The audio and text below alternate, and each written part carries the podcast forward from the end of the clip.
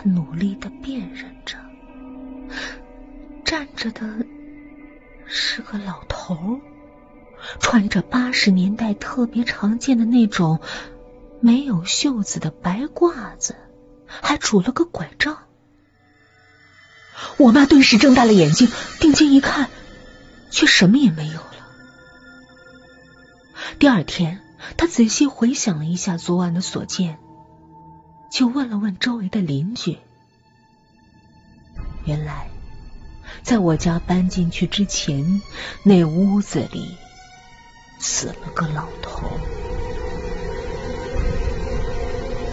之后，我们就搬离了那个